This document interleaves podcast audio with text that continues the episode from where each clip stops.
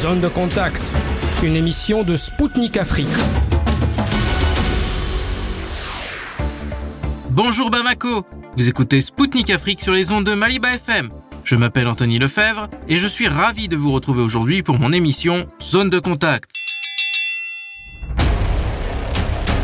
Au programme aujourd'hui, un autre pays demande à rejoindre le groupe des BRICS, l'Iran qui souhaite élargir ses relations diplomatiques avec le Burkina Faso et le président sud-africain qui appelle à la fin du conflit en Ukraine dans l'intérêt de tous. Alger envisage de renforcer la coopération avec Moscou dans la production de médicaments. Le ministre algérien de l'industrie pharmaceutique fait part des projets dans ce domaine. Les pays africains ont fait le déplacement au Forum économique international de Saint-Pétersbourg. L'ambassadeur du Burundi en Russie décrit les perspectives de coopération entre son pays et la Russie. L'Angola attend beaucoup du prochain sommet des BRICS et de l'initiative de paix africaine en Ukraine. L'ambassadeur de ce pays en poste en Russie fera le point sur ces dossiers internationaux. Les tentatives de l'Occident d'isoler la Russie ont échoué. Un ancien joueur de hockey célèbre, aujourd'hui membre du Parlement russe, expose le rôle des pays africains dans ce contexte. L'Algérie et la Russie ont signé de nouveaux accords afin d'élargir leur coopération.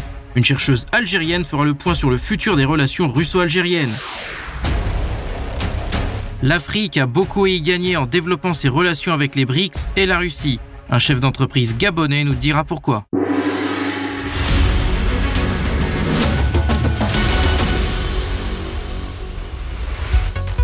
Le Bangladesh, pays d'Asie du Sud, situé à l'est de l'Inde, a officiellement demandé à rejoindre le groupe des BRICS, composé du Brésil, de la Russie, de l'Inde, de la Chine et de l'Afrique du Sud, a annoncé dimanche le média Dhaka Tribune. La demande a été présentée à l'issue d'une rencontre entre le Premier ministre bangladeshi, Sheikh Hasina, et le président sud-africain Cyril Ramaphosa à Genève mercredi dernier, précise le média. Le ministre des Affaires étrangères du Bangladesh, Massoud Bin Momen, a confirmé cette information. Pour l'instant, le Bangladesh a un statut d'ami des BRICS. Il a participé vendredi à la réunion des ministres des Affaires étrangères des pays possédant ce statut. Les nouvelles adhésions pourraient être examinées lors du prochain sommet des BRICS, prévu en Afrique du Sud en août. Téhéran souhaite voir ses relations diplomatiques avec le Burkina Faso franchir un nouveau cap. Ali Bagheri Khani, le vice-ministre iranien des Affaires étrangères, l'a fait savoir à Issa Boro, secrétaire général du ministre burkinabé des Affaires étrangères, lors d'une réunion à Téhéran. Le responsable burkinabé a pour sa part déclaré que son pays souhaitait favoriser ses relations politiques, économiques et culturelles avec la République islamique d'Iran, appartenant selon lui à une civilisation et une culture riche et ancienne. Les deux responsables ont ensuite salué la décision d'ouvrir une ambassade dans les deux pays. M. Kani a ajouté que l'Iran a élaboré un programme pour développer les relations bilatérales avec le Burkina Faso. Pour rappel, M. Boro s'était rendu à Téhéran avec une délégation dans le but de rencontrer des responsables iraniens pour échanger sur les mécanismes à mettre en place pour renforcer la coopération bilatérale. Le conflit en Ukraine doit être résolu par la négociation et des moyens diplomatiques, conformément aux principes fondateurs du mouvement des non-alignés. C'est ce qu'a déclaré Cyril Ramaphosa, le président sud-africain, dans un communiqué à l'issue de sa visite à Kiev et à Moscou. Il a indiqué qu'il était dans l'intérêt collectif de tous que le conflit en Ukraine prenne fin bientôt. Pour le chef d'État sud-africain, tout doit être fait pour mettre fin au combat et d'éviter de nouvelles pertes en vie humaine, blessures, déplacements et destruction. M. Ramaphosa a ensuite reconnu que cette situation internationale a eu un effet très réel sur les pays et les économies africaines qui ont intérêt à voir une résolution du conflit. Pour rappel, la Russie et l'Ukraine sont d'importants fournisseurs de céréales et d'engrais sur le marché africain et l'accord céréalier, signé l'an dernier, n'a pas rempli sa fonction principale, à savoir garantir l'accès à ces marchandises aux pays les plus pauvres. La mission africaine qui comprend les présidents du Sénégal, des Comores, de la Zambie, le Premier ministre égyptien, des envoyés de la République du Congo et de l'Ouganda a visité Kiev pour rencontrer le président ukrainien Volodymyr Zelensky et à Saint-Pétersbourg pour y être reçu par Vladimir Poutine. Le plan de paix africain en 10 points a été exposé aux deux chefs d'État et a reçu un accueil positif des deux parties, ce qui est encourageant pour le leader sud-africain.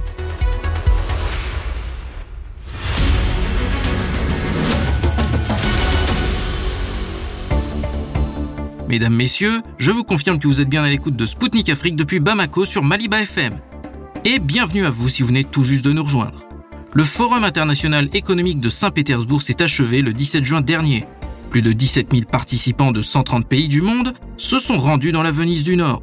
Il faut souligner que malgré le contexte international, 150 entreprises de 25 pays inamicaux, comprenez par cet élément de langage les pays occidentaux qui ont sanctionné la Russie, ont participé à cet événement.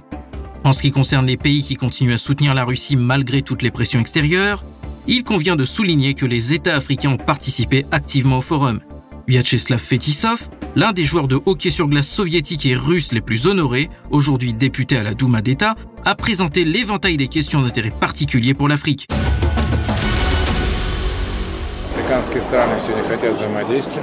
Les pays africains veulent interagir et nous pouvons les aider à résoudre trois problèmes majeurs.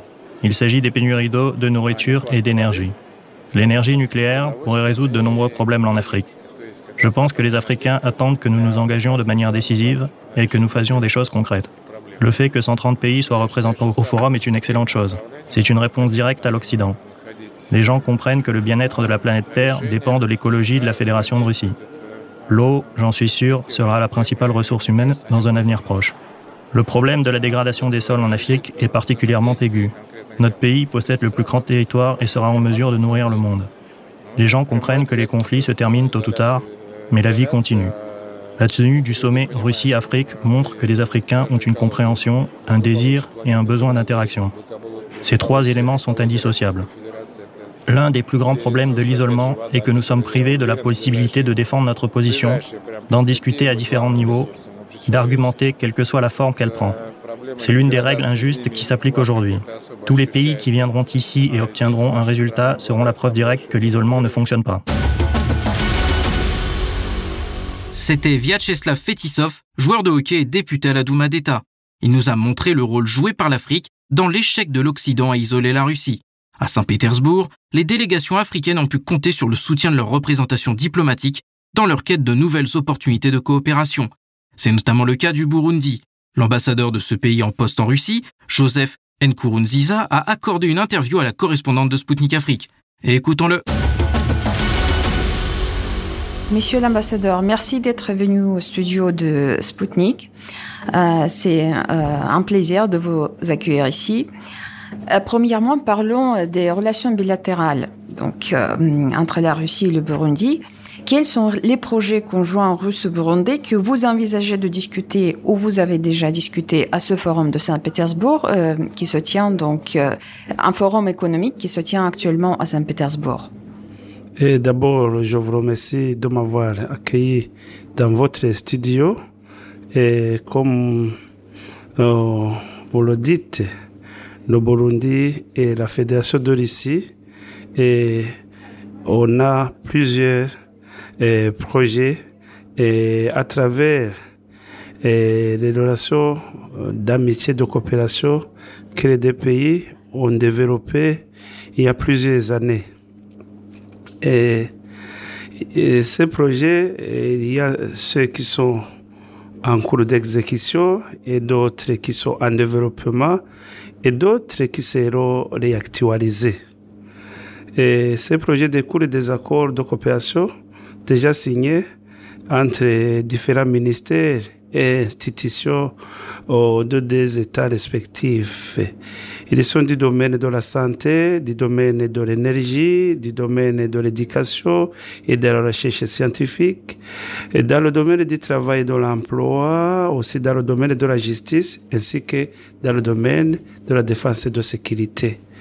Alors, pendant ce forum, oh, c'est juste pour essayer de rencontrer différents partenaires de ces ministères et institutions pour voir comment essayer de le finaliser, quitte à être signé lors du sommet de juillet 2023. Euh, D'accord, merci. Et donc, euh, lors de sa récente visite au Burundi, Monsieur Sergei Lavrov, le ministre russe des Affaires étrangères, a évoqué un projet d'accord avec votre pays en matière du nucléaire. Pourquoi votre pays a choisi surtout la Russie pour une telle coopération et à quoi cela va servir pour vous? Vous savez, quand on a un ami et de surcroît un ami qui est fiable, on n'a pas de limite dans la coopération. La Fédération de Russie et la République du Burundi sont alors prêts à coopérer dans le cadre de l'utilisation pacifique de l'énergie atomique.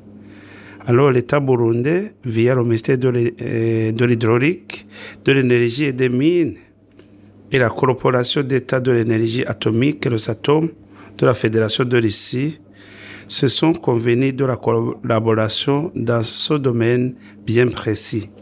C'est un projet visant à renforcer les capacités de notre pays dans le domaine de l'énergie, qui est, comme vous le savez, le moteur du développement. Alors notre pays a choisi la Russie parce que tout d'abord, la Russie est expérimentée dans ce domaine et aussi et elle a répondu favorablement à la demande de notre pays, le Burundi. Cette énergie atomique va servir à, dans plusieurs domaines, mais surtout à produire de l'électricité et qui reste toujours insuffisant dans notre pays. Une délégation de l'agence sanitaire russe Rospotrebnadzor s'est rendue au Burundi euh, en février, et ce pour évoquer un laboratoire de diagnostic des infections dangereuses mis en place dans votre pays avec l'aide de la Russie. Quels sont les projets de coopération dans le domaine de santé en cours et envisagés entre les deux pays? Effectivement, l'agence sanitaire russe, le Spotrebnadzor, s'est rendue dans notre pays au mois de février pour une innovation dans le domaine des, infections dangereuses, comme vous le dites. Ce déplacement entre dans le cadre de la mise en œuvre de l'accord global de coopération entre les deux pays et compte lors du sommet signer des accords dans le domaine de la santé qui, qui comprendra euh, les domaines suivants.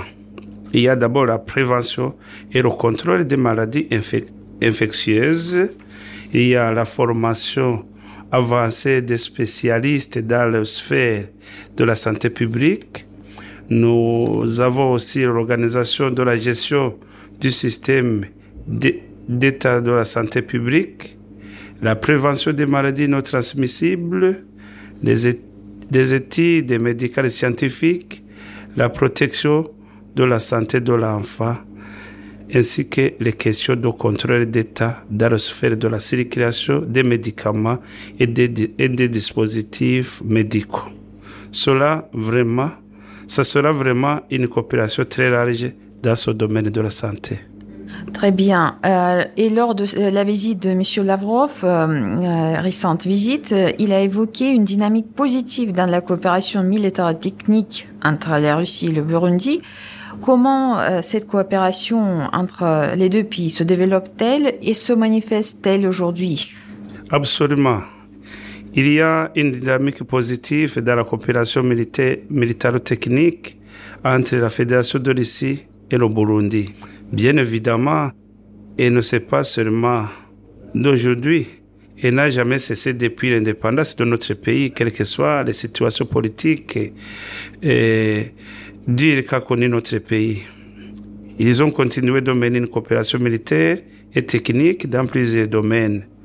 Actuellement, elle se développe et dans les domaines suivants. De la formation des cadres dans les établissements d'enseignement respectifs compte tenu des besoins et des possibilités des deux pays. Nous avons aussi la livraison de l'armement, de matériel militaire et d'autres produits à usage militaire. On a aussi l'exploitation, la réparation et la, modernisation des produits à usage militaire. Et on a aussi la livraison des pièces ou la remise des pièces de rechange et du matériel spécial de formation militaire. En fait, euh, on, a, on a aussi envoie à mission des spécialistes pour prêter assistance dans la réalisation des programmes communs dans le domaine militaire. Selon toujours Sergei Lavrov, les pays africains souhaitent que la Russie poursuive ses livraisons de céréales et d'engrais en Afrique. Euh, Or, leur acheminement, comme vous savez, leur acheminement normal est perturbé par les sanctions occidentales. La Russie a pour sa part envoyé plusieurs convois d'engrais de céréales à destination de l'Afrique. Euh, le continent, à votre avis, a-t-il besoin euh, de ces céréales d'abord? Et comment euh, les sanctions anti-russes impactent-elles la sécurité alimentaire dans votre pays et en Afrique en général? Euh, Le Burundi souhaite, au même titre que les autres pays africains, la poursuite des livraisons de céréales et d'engrais suffisants pour pouvoir lutter contre la famine qui sévit dans les pays africains. Les pays africains ne se satisfont pas en matière d'engrais et de produits alimentaires, en particulier les céréales. Alors ces sanctions sont venues exacerber la situation précaire dans laquelle l'Afrique était déjà plongée. Et actuellement, certains pays connaissent une famine sans précédent. D'une part, la production des agriculteurs africains s'est très sensiblement réduite par son manque d'engrais suffisant. Et d'autre part, la céréale commence à être rare dans la plupart de nos pays, dont le Burundi bien sûr, avec une augmentation des prix des produits dérivés de la céréale, sans oublier le chômage dans certains secteurs qui utilisent la céréale et dans les chaînes de production et de commercialisation. Vous comprenez bien sûr que des impacts eh, ne manquent pas et ils sont multiples. Et vous savez, euh, plusieurs euh, hommes politiques euh, africains évoquent le fait que l'Occident fait quand même pression sur eux, notamment pour leur position neutre dans le conflit ukrainien. Le Burundi s'est abstenu pour sa part de voter les résolutions anti-russes à l'ONU. donc, votre pays a-t-il ressenti cette pression Évidemment, quand un pays est en conflit avec un autre, il se cherche des alliances. Ce qui s'est fait et continue d'être fait par les partis en conflit en Ukraine. Le Burundi, en tant que pays indépendant, garde toujours sa position de neutralité dans ce conflit. Et aucun pays, qui qu'il soit, ne peut imposer quoi faire surtout quand il s'agit de ces votes des Nations Unies. À ce niveau, on est souverain, quelle que soit la considération des uns et des autres. Le Burundi est libre, est libre et coopère avec n'importe quel pays, mais à condition de lui laisser à libre choix des amis et des partenaires.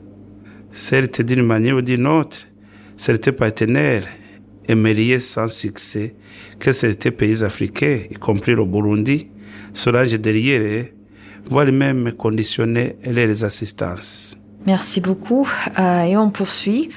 Euh, de nombreux pays africains ont déjà exprimé leur intérêt envers les BRICS, le groupe euh, des BRICS.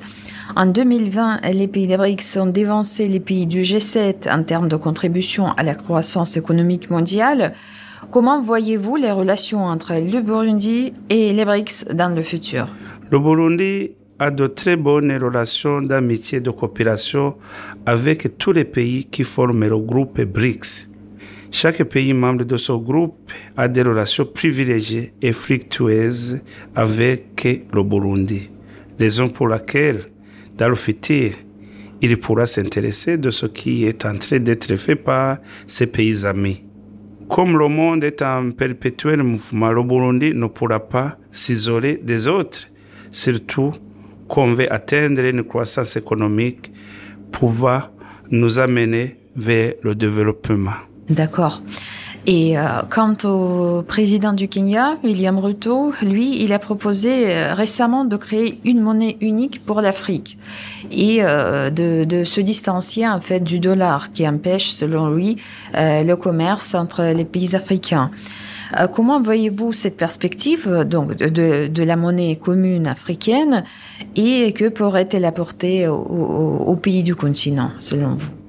Cette perspective de la création d'une zone de libre-échange entre pays africains prônée par nos dirigeants africains, surtout de la zone ça, est d'une très grande importance dans la recherche d'une autodétermination économique du continent. L'économie de nos pays africains a été longtemps ligotée par ces systèmes d'échange économiques et commerciaux avec des monnaies étrangères. Les habitats de villes, par exemple frontaliers des pays voisins, doivent attendre des jours pour qu'une transaction soit faite depuis des milliers de kilomètres, alors qu'ils pouvaient le faire en une minute. C'est cette volonté des dirigeants africains, y compris pratiquement euh, celle du président William Ruto, qui avait manqué pour que nos pays africains aspirent à l'indépendance économique du continent en général et des tiers pays en particulier.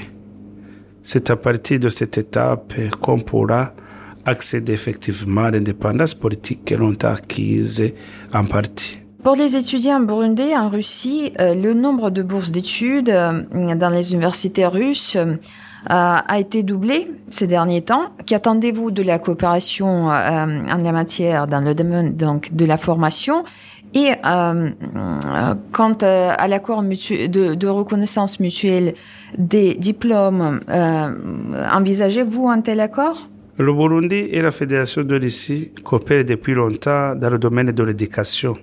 Et d'étudiants burundais viennent en grand nombre dans les diverses institutions universitaires et académiques de la Fédération de Russie pour des études supérieures dans les domaines variés que le Burundi a tant besoin pour développer le pays.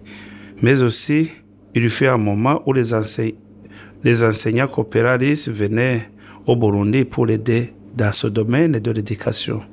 Pour le moment, un accord de coopération dans le domaine de l'éducation est en vogue et est prévu d'être signé aussi lors du sommet Russie-Afrique de juillet 2023. Elle concerne la reconnaissance de l'éducation et des qualifications dispensées dans les deux pays respectifs. Merci beaucoup. Et la toute dernière question, Monsieur l'ambassadeur. Il reste un peu plus d'un mois avant donc le deuxième sommet Russie-Afrique qui se tiendra à, à Saint-Pétersbourg aussi. Qu'attendez-vous de cet événement et du point de vue euh, du Burundi, quelles sont les questions prioritaires qui devraient être discutées euh, lors de ce forum? Effectivement, le sommet russe Russie-Afrique va se tenir dans un, dans un mois environ. Toutes les parties sont dans les préparatifs pour que ce sommet soit couronné de succès. Et souvenez-vous, c'est ce sommet il y a un autre qui a eu lieu eh, dans les années passées et, et des améliorations de tous côtés sont prévisibles. Pour mon pays, le Burundi, et c'est son excellence le, le général-major Evariste Ndayishimiye, président de la République du Burundi, qui participera de sa personne, alors que précédemment, le pays avait été représenté par le vice-président de la République. Cela présage beaucoup d'attentes quant à l'avancée vers en avant dans la coopération bilatérale entre nos deux pays. Comme je vous l'ai dit au début, on a des accords de coopération qui sont déjà finalisés et qui seront signés lors de ce sommet de juillet 2023. Merci beaucoup, monsieur l'ambassadeur. C'est moi qui vous remercie. C'était Joseph Nkurunziza, ambassadeur du Burundi en Russie pour Sputnik Afrique. À notre micro, il a noté la dynamique positive de la coopération russo-burundaise et déploré les répercussions négatives des sanctions contre la Russie sur le continent africain.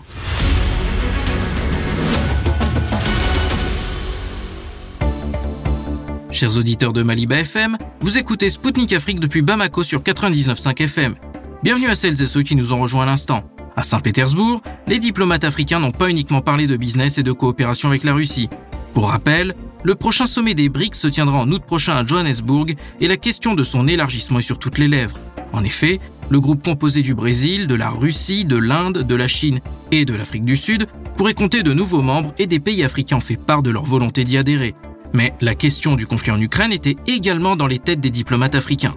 Le 17 juin, juste après la clôture du Forum économique de Saint-Pétersbourg, l'initiative de paix africaine a rencontré Vladimir Poutine pour des pourparlers. Le président sud-africain Cyril Ramaphosa a déclaré lors de cette réunion que le groupe a pu discuter d'un certain nombre de questions liées à cette crise et qu'il a été convenu que les discussions se poursuivront. Au micro de Sputnik Afrique, l'ambassadeur d'Angola en Russie, Augusto da Silva Cunha, s'est exprimé dans une interview exclusive sur tous ces dossiers internationaux brûlants. Écoutons-le tout de suite. La devise du Forum économique de Saint-Pétersbourg est le développement souverain, base d'un monde juste. En quoi est-il pertinent pour votre pays et pour l'Afrique dans son ensemble? Comme nous le savons, ce forum est déjà devenu une bonne plateforme de communication entre les différentes formes d'entreprises et l'État. Il stimule les activités des petites et moyennes entreprises et donne aux hommes d'affaires de différents niveaux l'occasion d'échanger des points de vue et de partager des expériences, ce qui est très important. Je m'attendais à ce que quelqu'un soulève la question du développement, de la souveraineté, dans le contexte de notre monde global contemporain, dans le contexte de la globalisation. Car je pense que la globalisation a un effet sur la souveraineté des États, en particulier pour les pays en développement. Au cours d'une section où cette question a été discutée, nous avons pu comprendre que les pays en développement doivent renforcer leur position économique afin de pouvoir parler sur un pied d'égalité avec les pays déjà développés. En général, dans le cadre de la création d'un monde multipolaire, l'entrée des BRICS dans l'arène économique mondiale aidera aussi grandement les pays en développement à améliorer leur position. En ce qui concerne les BRICS, de nombreux pays africains manifestent aujourd'hui leur intérêt pour le groupe. L'Égypte a déclaré l'autre jour qu'elle souhaitait en faire partie, et l'Algérie avant elle. Les autres pays souhaitent également coopérer. Comment voyez-vous les relations entre l'Angola et les BRICS à l'avenir? Vous avez peut-être remarqué que pendant la pandémie, les liens entre les pays étaient un peu plus faibles. Cependant, malgré la situation géopolitique actuelle, depuis les affrontements, nous avons pu constater un renforcement des liens entre les pays des BRICS, en particulier les liens entre la Russie et la Chine, la Russie et l'Inde se sont considérablement renforcés. Cela se voit dans le volume de production. Le président de l'Angola a été invité à participer au dixième sommet des BRICS qui s'est tenu en 2018 en Afrique du Sud. À cette occasion, le président a souligné qu'il ferait tout ce qui est nécessaire pour que l'Angola fasse également partie des BRICS et qu'il aimerait beaucoup que l'abréviation de cette organisation soit légèrement modifiée afin que la lettre A apparaisse à la fin. Si l'on considère les principaux objectifs de développement des BRICS, qui sont de renforcer les économies des pays, les BRICS représentent à eux seuls 40% de la production mondiale et un quart du PIB mondial. L'Angola se développe si rapidement qu'il n'est plus classé parmi les pays peu développés. Cette classification a été créée par les Nations Unies. Et le fait que l'Angola ait cessé d'être un pays peu développé est un très bon indicateur. Et c'est exactement le facteur qui lui permettra de rejoindre les BRICS. Et pour revenir à la première question, nous pourrons ajouter un commentaire sur le développement de la souveraineté dans le contexte de la globalisation. L'Angola doit donc se préparer à faire partie des BRICS, car cela affectera inévitablement l'économie nationale et les lois nationales. Comme vous le savez, les pays des BRICS sont favorables à un renforcement du rôle des monnaies nationales dans les paiements internationaux. Cette question, en particulier, a été soulevée par Sergei Lavrov en janvier à la suite d'entretiens avec le président de l'Angola.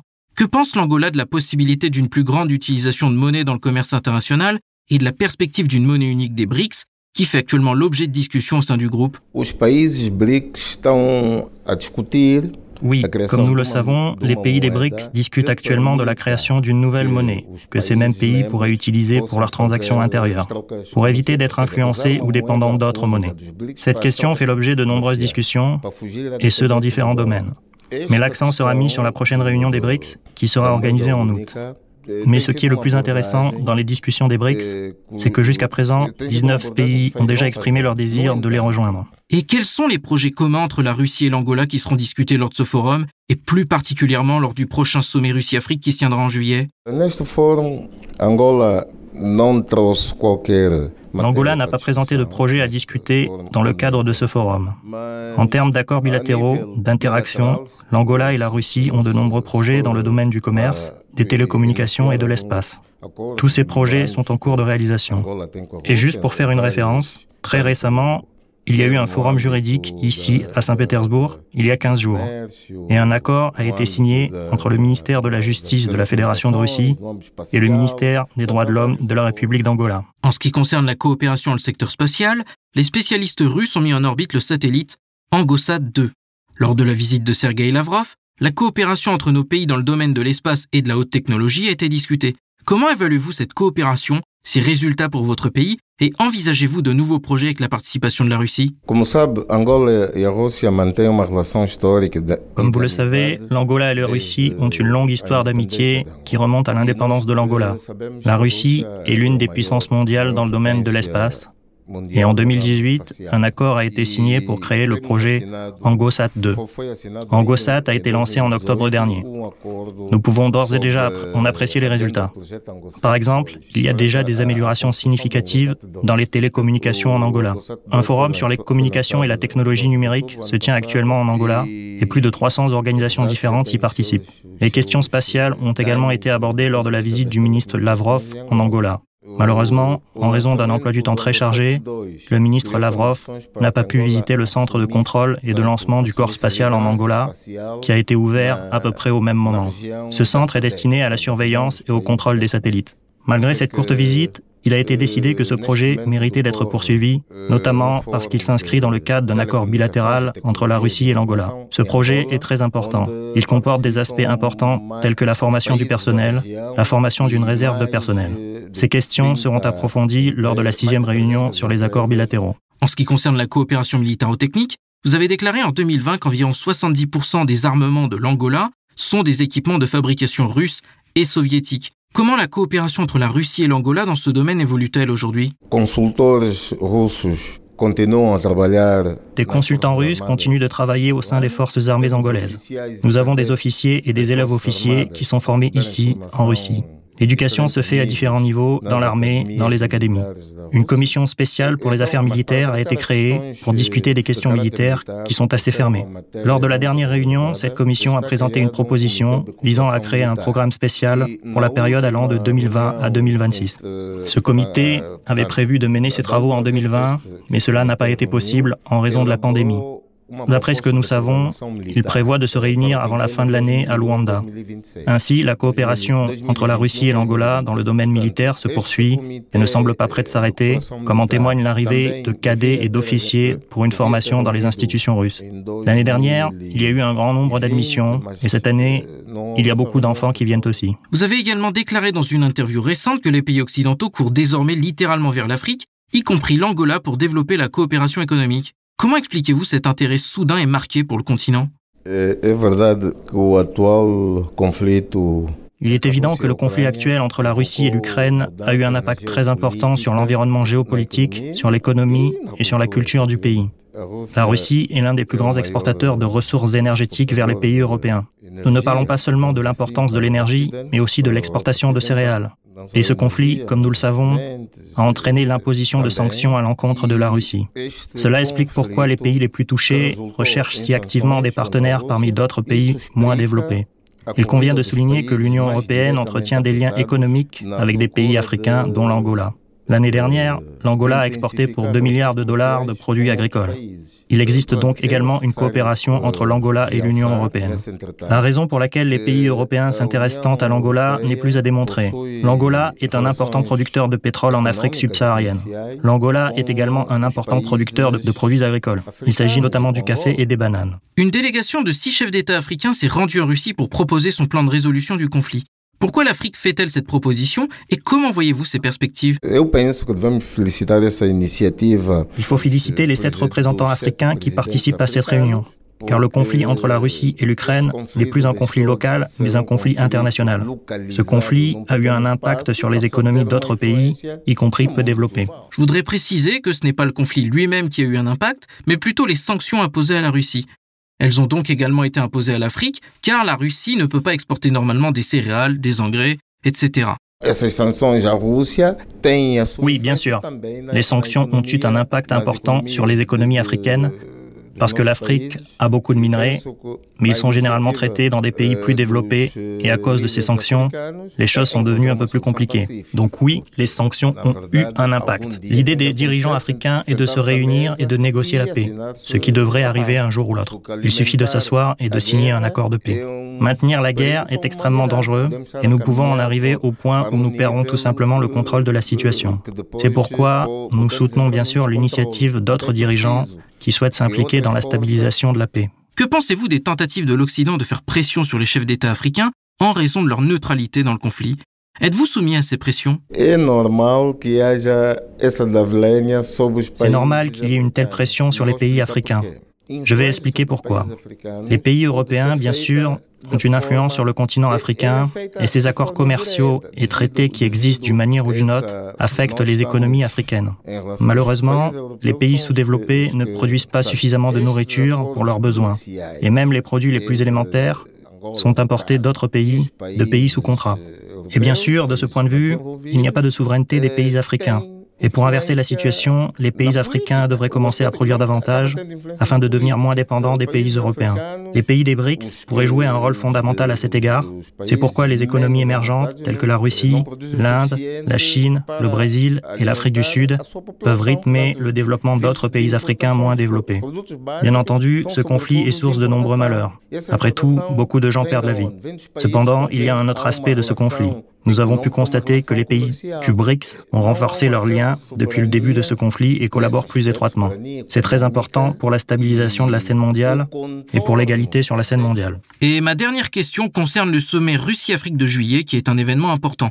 Comment l'Angola y sera-t-il représenté et quelles sont les questions qui, selon vous, devraient y être abordées en premier lieu? En ce qui concerne le sommet Russie-Afrique, nous pensons qu'il s'agit tout simplement d'un événement colossal qui joue un rôle très important dans cette situation géopolitique. Le sommet qui aura lieu cette année sera le deuxième. Le premier s'est tenu en 2018. Il vaut la peine de revenir sur les accords et les déclarations qui ont été signées à l'époque et d'analyser si ces accords, ces plans qui ont été énoncés à l'époque ont été respectés. Sur cette base, nous devrions poursuivre notre travail. Deux questions très importantes doivent être abordées lors du sommet. Il s'agit de la sécurité alimentaire et de la sécurité énergétique. Il y a également une question qu'on aimerait que l'ambassadeur aborde au cours du sommet, à savoir l'élargissement du Conseil de sécurité des Nations Unies et l'entrée des pays africains au sein de ce Conseil. En ce qui concerne le potentiel industriel de la Russie, il y a aussi la question très importante de la diffusion et du transfert de l'expertise technologique vers les pays moins développés, ou plutôt de la technologie qui existe en Russie, de son transfert vers les pays moins développés, afin de développer des industries et des infrastructures essentielles en Afrique. C'était Augusto da Silva Cunha, ambassadeur d'Angola en Russie pour Sputnik Afrique. Il a fait part de ses attentes du prochain sommet des BRICS et s'est exprimé sur l'initiative africaine de paix en Ukraine. Chers auditeurs de Maliba FM, Sputnik Afrique marque une courte pause. A tout de suite sur Maliba FM.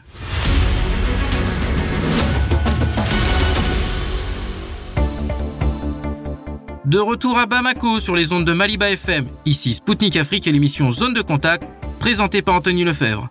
Je vous salue si vous venez tout juste de nous rejoindre. Parmi les participants au Forum économique de Saint-Pétersbourg, il y avait le ministre algérien de l'industrie pharmaceutique, Ali Aoun. Il a raconté à mon collègue Kamal Louadj, de l'émission L'Afrique en marche, comment la Russie et l'Algérie pouvaient coopérer dans la production de médicaments. Bonjour Monsieur le ministre. Bonjour. Euh, est-ce que euh, votre présence euh, a pu donner une impulsion importante à la coopération dans l'industrie du médicament entre les deux pays? Certainement, certainement, puisque en plus des pourparlers qui, ont, qui se sont déroulés à Alger entre les entreprises concernées, nous sommes venus ici confirmer notre volonté, notre souhait de développer le plus vite possible l'industrie du médicament avec Géropharm, avec Biocad. Euh, quels sont euh, les types de médicaments Les médicaments qui sont destinés euh, au traitement du cancer mhm. et au traitement de tout ce qui est maladie du sang et le diabète. D'accord. Je vous remercie, monsieur le ministre. C'est moi. C'était Ali Aoun, ministre algérien de l'industrie pharmaceutique. Il nous a fait part des projets de coopération de l'Algérie avec la Russie dans le domaine des médicaments. Ce n'est bien sûr pas le seul domaine dans lequel les deux pays développent leurs relations. L'Algérie et la Russie ont signé une déclaration de partenariat stratégique approfondi. Pour rappel, Abdelmajid Tebboune, le président algérien, s'est rendu récemment à Moscou pour y rencontrer son homologue russe, Vladimir Poutine. Outre la signature de ce document, des accords portant sur la coopération entre Alger et Moscou dans de nombreux domaines ont été signés et les deux parties ont trouvé un accord pour favoriser leurs transactions en devises nationales au profit du dollar ou de l'euro. À l'issue des pourparlers avec le président russe, M. Tebboune a fait part de sa satisfaction. Je vous propose de l'écouter tout de suite.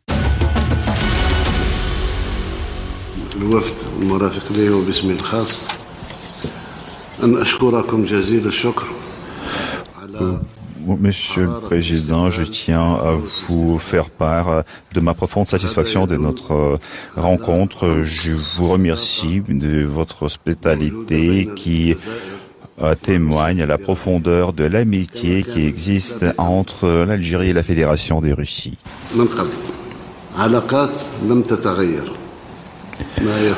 Nos relations depuis 60 ans continuent leur développement et l'Algérie soutient toujours la Fédération de Russie. Aujourd'hui, malgré les pressions exercées par des pays étrangers,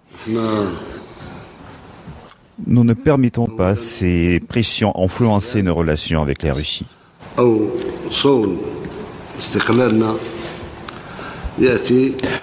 Tout d'abord, euh, nous devons sauvegarder notre indépendance et grâce euh, au soutien de la Fédération de Russie qui nous fournit l'équipement militaire nécessaire dont nous avons besoin pour euh, protéger notre indépendance dans le contexte actuel turbulent. Aujourd'hui, nous allons euh, changer de point de vue pour euh, tout un éventail de l'agenda international. Nous restons toujours en contact et nous allons aujourd'hui entamer toutes les questions d'opportunité. Mais avant de passer dans le vif du sujet, je tiens à vous féliciter à l'occasion de euh, la fête nationale, la journée de la Fédération de Russie que vous avez fêtée le 12 juin.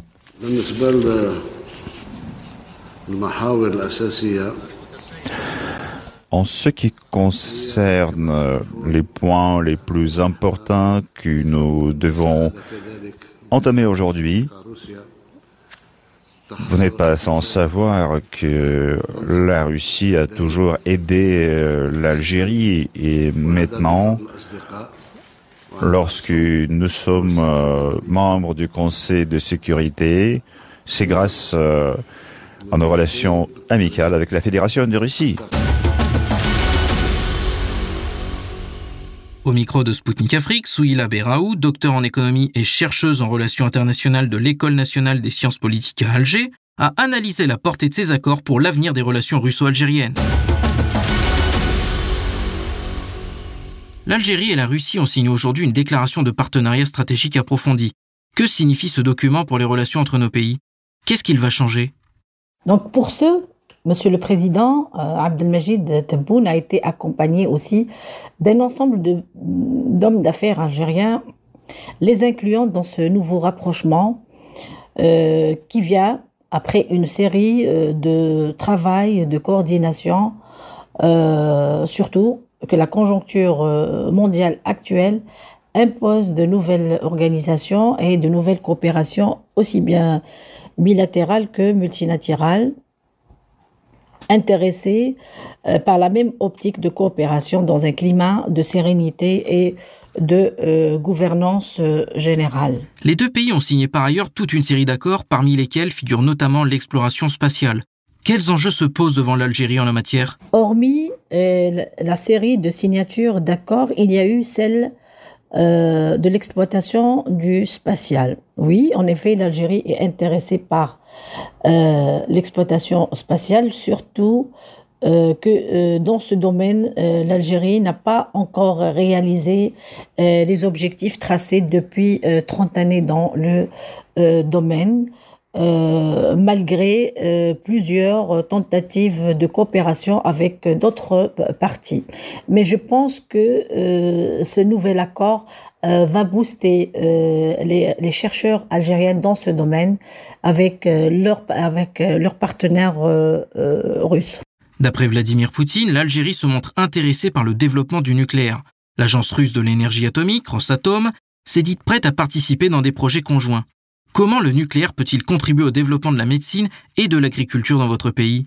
L'intérêt pour euh, euh, le nucléaire est aussi important que pour euh, les autres domaines. Nous savons que l'usage du nucléaire dans l'agriculture peut aider et prévenir des risques constituent sur la santé humaine et, animale et, les écosystèmes, et donc sur la sécurité alimentaire, euh, surtout dans, ce, dans ces périodes de réchauffement climatique. Donc, ces technologies peuvent préserver les écosystèmes et la, nourriture des populations et aussi aide aussi euh, à combattre les, ravageurs qui détruisent, euh, plutôt euh, les cultures. L'Algérie est l'un des plus grands partenaires militaires de la Russie. Les pays ont notamment convenu d'élargir le transfert des technologies. Quelle perspective un tel transfert pourrait s'ouvrir devant l'Algérie? L'amitié entre Alger et Moscou ne date pas de la guerre de libération. Son siège est millénaire et doit durer et être consolidé. En effet, le transfert de technologies sera euh, un des facteurs de cette consolidation, surtout que ce transfert sera aussi transféré pour l'Afrique. Donc je dirais que ce transfert de technologie est euh, surtout le bienvenu euh, pour l'Afrique entière. Moscou et Alger se sont mis d'accord pour encourager les transactions en monnaie nationale en réduisant l'utilisation du dollar et de l'euro.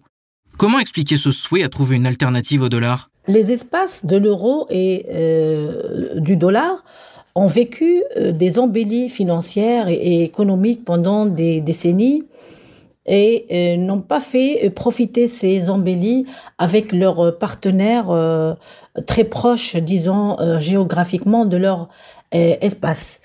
donc pour ceux, beaucoup de pays, et entre eux l'Algérie, a décidé de réduire son utilisation de ces deux monnaies euh, surtout à l'heure actuelle où euh, le, dollar est utilisé et, beaucoup de transactions sont utilisées à hauteur de 85% et 88%, ce qui est euh, énorme pour une seule monnaie comme, comme le dollar.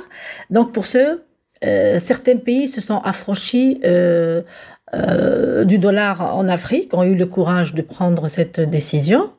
D'autres en Asie aussi, et, surtout pour euh, euh, échapper aux, sanctions internationales euh, imposées par les institutions internationales. Le président algérien a appelé à accélérer l'entrée de l'Algérie au sein des BRICS. Pourquoi Alger veut-il se joindre au groupe? Quels avantages peut-il donner à l'Algérie? Notre président Abdelmajid Tebboune a appelé à accélérer l'entrée de l'Algérie au sein des, des BRICS. et cela émane d'une euh, volonté de diversification de euh, partenaires pour justement arriver à la diversification de notre économie et donc euh, une diversification d'exportation vers les pays qui sont déjà dans le BRICS et ceux qui veulent se joindre. Donc ce nouveau espace propice pour les pays qui n'ont pas eu euh, davantage en, euh, euh avec les pays, avec d'autres espaces économiques, se sont retournés vers cet espace plus ou moins neutre. Je, je, citerai l'Algérie comme, comme, comme, un État euh, euh, non aligné qui a été euh, marqué par de mauvaises expériences économiques dues essentiellement au cloisonnement commercial dans lequel une grande partie de l'Afrique du Nord s'est trouvée. Donc ce serait une coopération, disons, plus loyale, contrairement à la coopération que notre pays avait lié avec l'Union européenne, qui était juste à l'avantage du bloc européen. Donc cette nouvelle orientation, bonne orientation, constitue une ouverture vers un horizon prometteur pour les deux pays, vers l'Asie pour les deux pays, vers l'Asie euh, dans un sens et euh, vers l'Afrique euh, dans l'autre sens pour la pour la Russie. C'était Souila Beraou, docteur en économie et chercheuse en relations internationales de l'École nationale des sciences politiques à Alger pour Sputnik Afrique. À notre micro, elle a analysé la portée des nouveaux accords russo-algériens signés à Moscou et est revenue sur les raisons qui ont poussé Alger à frapper à la porte des BRICS.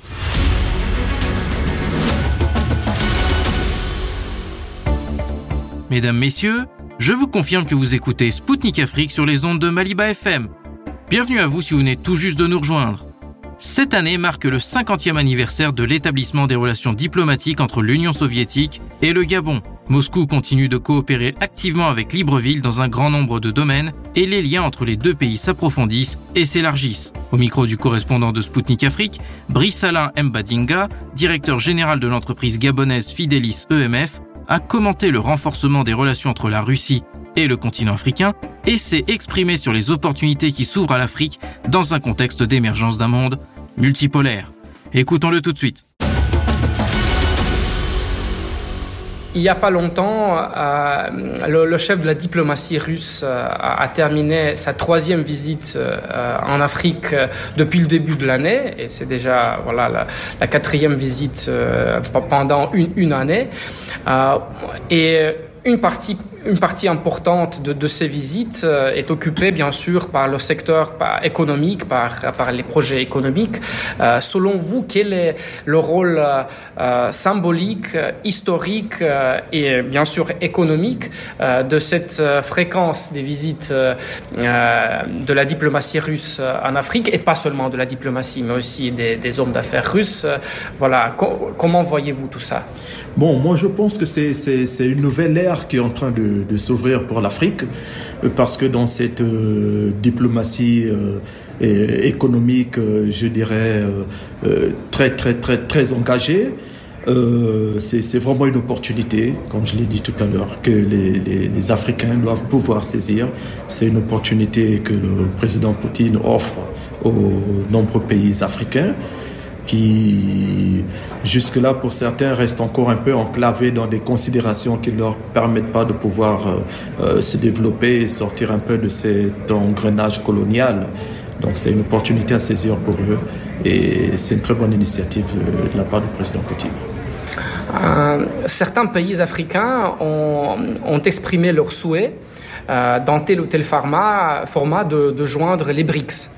Euh, qui est le groupe euh, des, cinq pays, euh, la Chine, la Russie, le Brésil, l'Afrique du Sud et l'Inde.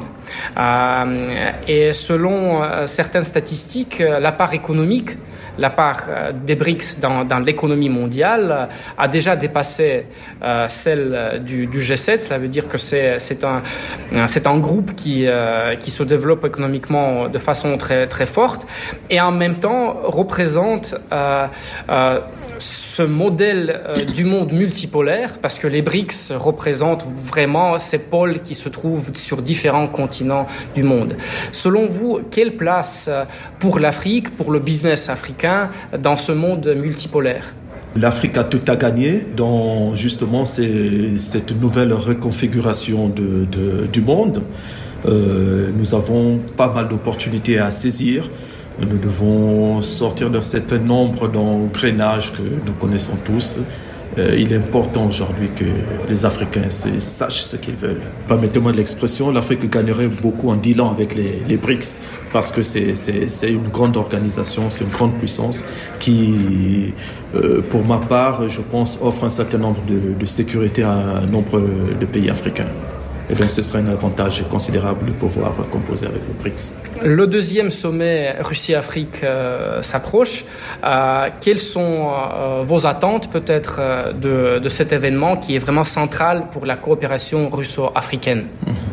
Ben, Moi, mes, mes, mes, attentes, elles sont, elles sont claires. il faut, il faut que les, Africains déjà eux-mêmes sachent ce qu'ils veulent. Il faut que les gens puissent se, se positionner.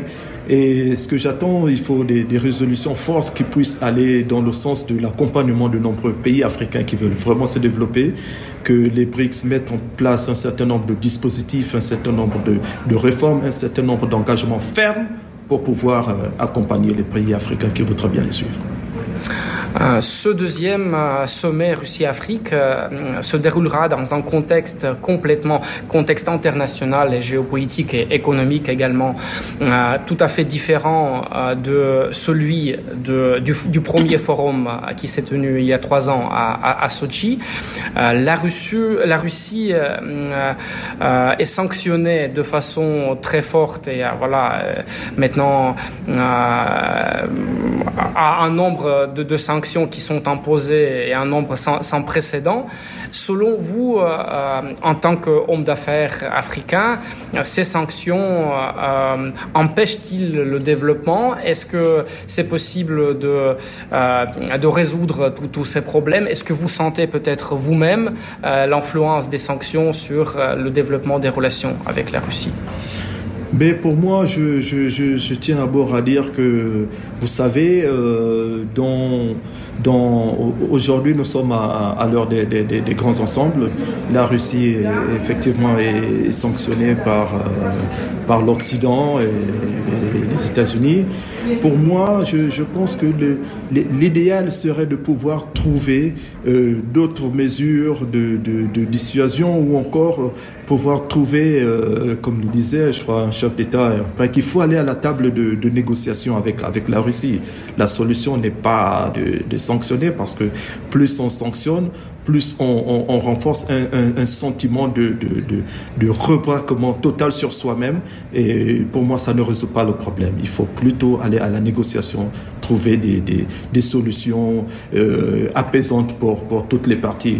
Parce que quand on sanctionne la Russie, il faut savoir que derrière, il y a d'autres pays qui soutiennent la Russie et qui sont naturellement prêts à pouvoir s'engager. On a en Afrique aujourd'hui, vous avez le cas de, Burkina, de la Centrafrique, du Mali. Vous voyez ce, ce, ce, ressentiment occidental qui est en train de, de, naître et qui, si nous ne faisons pas attention, va se généraliser dans beaucoup de ces pays-là, notamment dans la zone Afrique de l'Ouest et Afrique centrale. Donc, il est important de trouver des solutions amiables, des solutions paisibles, des solutions qui puissent arranger euh, tout le monde. Et toute dernière question, euh, euh, la Russie est, cependant tout à fait ouverte à livrer euh, beaucoup de produits sur, euh, sur des marchés internationaux et en particulier en Afrique. Et puisque la Russie est un fournisseur très important de l'alimentation et des engrais, bien sûr, ça, ça a un impact direct sur tout ce qui est euh, sécurité alimentaire en Afrique, souveraineté alimentaire en Afrique. Mais, mais les pays occidentaux semblent ne pas entendre la Russie et ne veulent pas du tout